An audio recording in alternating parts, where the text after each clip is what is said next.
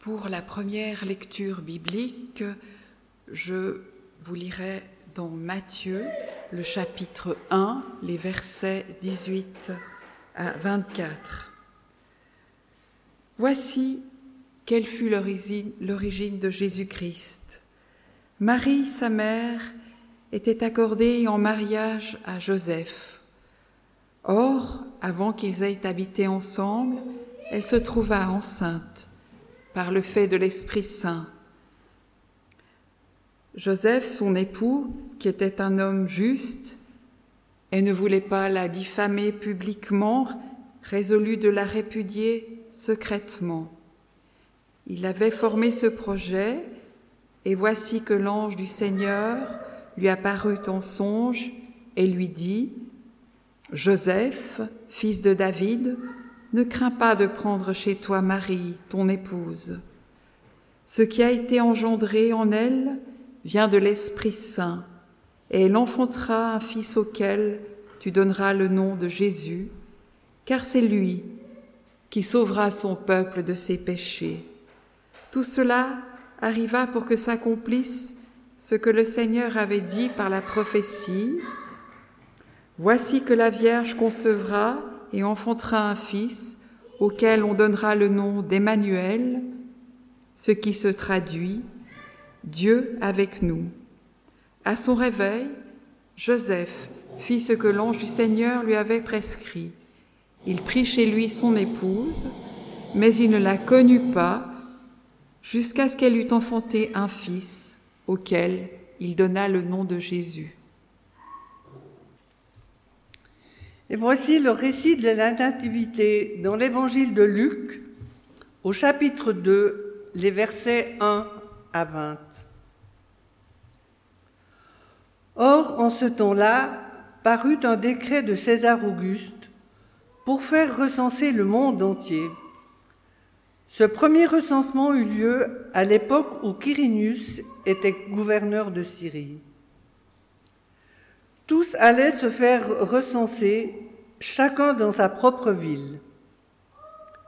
Joseph aussi monta de la ville de Nazareth en Galilée à la ville de David qui s'appelle Bethléem en Judée, parce qu'il était de la famille et de la descendance de David, pour se faire recenser avec Marie, son épouse, qui était enceinte.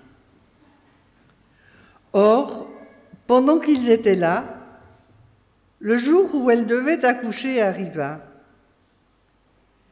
Elle accoucha de son fils premier-né, l'emmaillota et le déposa dans une mangeoire, parce qu'il n'y avait pas de place pour eux dans la salle d'hôtes. Il y avait dans le même pays des bergers qui vivaient aux champs et montaient la garde pendant la nuit auprès de leurs troupeaux. Un ange du Seigneur se présenta devant eux. La gloire du Seigneur les enveloppa de lumière. Et ils furent saisis d'une grande crainte. L'ange leur dit, Soyez sans crainte, car voici, je viens vous annoncer une bonne nouvelle qui sera une grande joie pour tout le peuple. Il vous est né aujourd'hui dans la ville de David un sauveur qui est le Christ Seigneur. Et voici le signe qui vous est donné.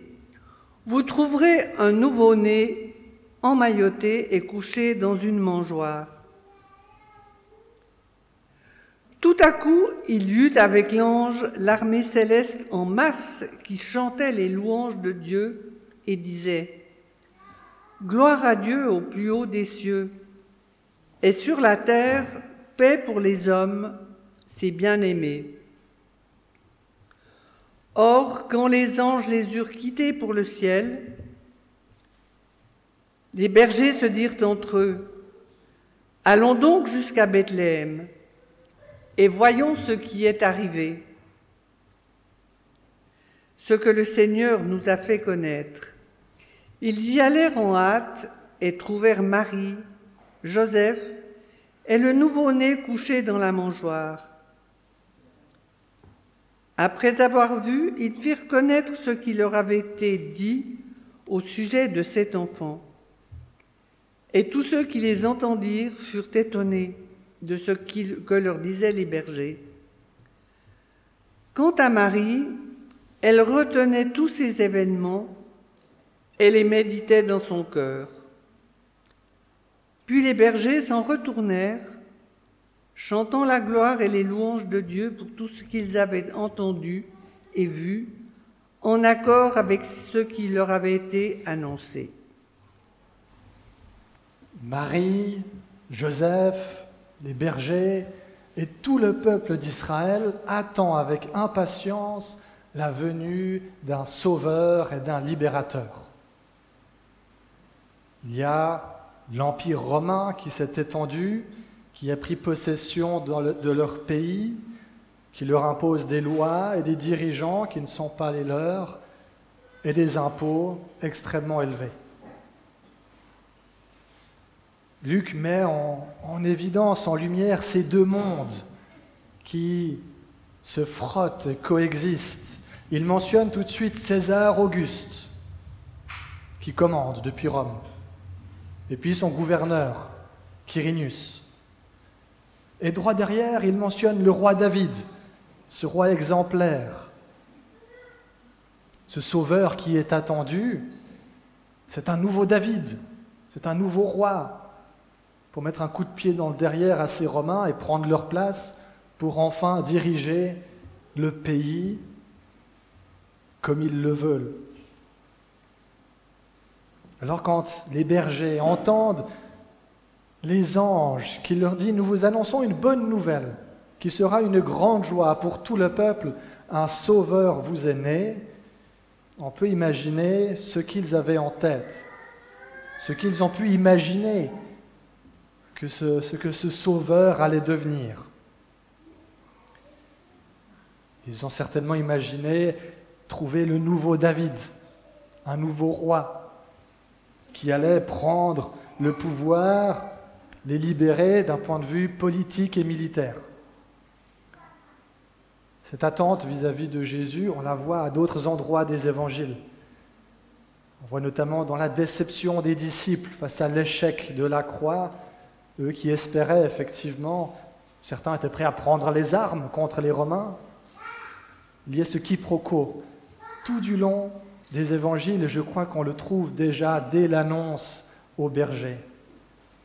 Pourtant, c'est pas ce que Jésus est venu accomplir. Déjà à sa naissance aussi, on nous indique, on nous donne des petits indices comme ça. Premièrement, Dieu ne vient pas à notre rencontre là où on l'attend.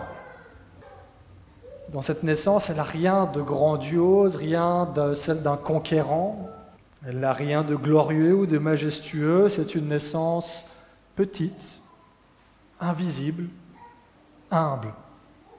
Jésus, Emmanuel, Dieu avec nous, vient à notre rencontre là où on ne l'attend pas.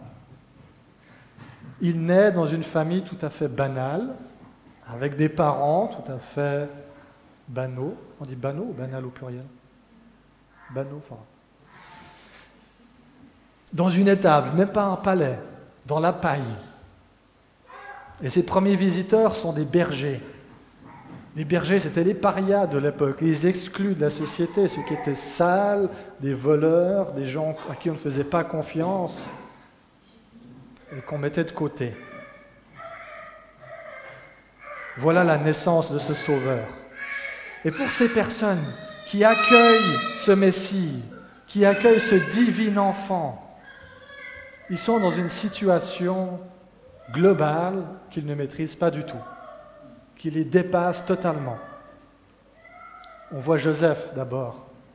Joseph qui essaye de s'échapper discrètement. Alors, on dit Joseph c'est un homme bon, il ne voulait pas répudier publiquement Marie, donc il essaye de le faire en secret. Mais voilà, il n'est pas à l'aise avec la situation, il ne la comprend pas. Il essaye de trouver une porte de sortie. Et puis à l'écoute du récit des bergers, tout le monde est dans l'étonnement. Marie ne dit rien, elle est là, à ressasser tout ce qui est en train de se passer, tout ce qu'on est en train de lui dire. Et pourtant, ces personnages, Joseph, Marie, les bergers aussi, choisissent au cœur de cette situation incompréhensible, ils choisissent de faire confiance. Ils choisissent de faire ce qu'on appelle un, un, saut de la foi, d'entrer dans une histoire étrange, incompréhensible, que Dieu a préparée pour eux. Dieu choisit en Jésus la vie ordinaire de personnes ordinaires pour venir faire irruption dans l'histoire de l'humanité. On est ici, je trouve, bien loin des images caricaturales qu'on nous présente parfois de Dieu. Je pense par exemple à, une réplique de, de Steve Buscemi dans un vieux film pour enfants, enfin vieux, de 2002, euh, Espion en herbe, euh, où il dit Est-ce que vous croyez que Dieu reste dans son paradis par peur de ce qu'il a créé? Alors d'une part, il faut, y aller pour sortir ça dans un film d'enfant, mais Noël vient contredire tout ce qu'il y a dans cette, cette euh, réplique, qui aujourd'hui d'ailleurs est devenue un mème pour ceux qui savent ce que c'est. Dieu n'est pas resté enfermé dans son paradis par peur de nous. En Jésus, il est venu, il est descendu au cœur de nos vies, dans ce qu'il y a de plus fragile et petit et humble, pour nous sauver. Pour nous sauver de quoi? Bonne question. Cette année, il y, a il y a de quoi nous laisser interpeller dans cette histoire de Noël. Ça va faire bientôt une année qu'il y a ce virus qui nous pousse à tous porter des masques pendant le culte, qui est venu mettre sans dessus dessous notre pays, nos emplois, nos familles, nos relations, notre santé, parfois.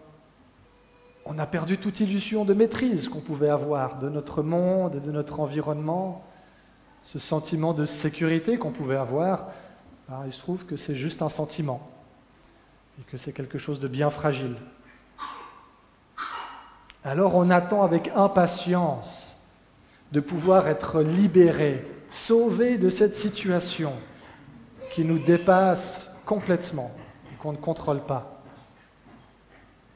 Alors ces derniers jours, l'annonce des vaccins arrivés en Suisse et à Genève, les premières vaccinations qui ont été faites, ça nous redonne un peu d'espoir peut-être se dit, ah, enfin, on commence à voir la lumière au bout du tunnel. Petite, mais elle est là. Et il y a de quoi nous réjouir, c'est vrai. C'est une bonne nouvelle, on va pouvoir sauver des vies, prévenir des séquelles, peut-être même redresser un peu l'économie. Et voilà que ce Noël, notre Sauveur semble s'appeler Pfizer, Moderna, BioNTech, c'est ça, je crois que je dis juste. Plein de noms qu'on ne connaissait pas du tout il y a encore quelques mois en arrière. Et puis d'autres encore, j'ai vu la liste des vaccins commandés par le Conseil fédéral, il y en a encore d'autres dont on parle moins dans les médias. Alors cette année Noël est peut-être euh, l'événement qui vient nous rappeler que si Dieu est un Dieu qui libère, un Dieu qui guérit, un Dieu qui sauve, son but premier, c'est pas de nous sauver du coronavirus. Tout comme au premier Noël, son but premier n'était pas de mettre les Romains à la porte. Et ça peut déstabiliser. Ça a déstabilisé à l'époque, ça peut déstabiliser aujourd'hui. Il y a quelque chose de plus important, nous dit Jésus. La libération qui nous est offerte à Noël, eh bien, c'est celle de tous nos esclavages. Ces lumières qu'on allume un peu partout avec des bougies. Ces lumières qui viennent briller dans les endroits les plus sombres de nos cœurs et de nos esprits. C'est la chaleur de cette flamme qui vient réchauffer les moments les plus froids de nos histoires. Alors on a des raisons malgré tout de nous réjouir ce Noël. Des vaccins, oui peut-être, mais surtout ce Jésus sauveur, ce Dieu avec nous, Emmanuel, qui vient nous rejoindre ici dans notre simplicité, dans notre fragilité et dans notre humilité. Amen.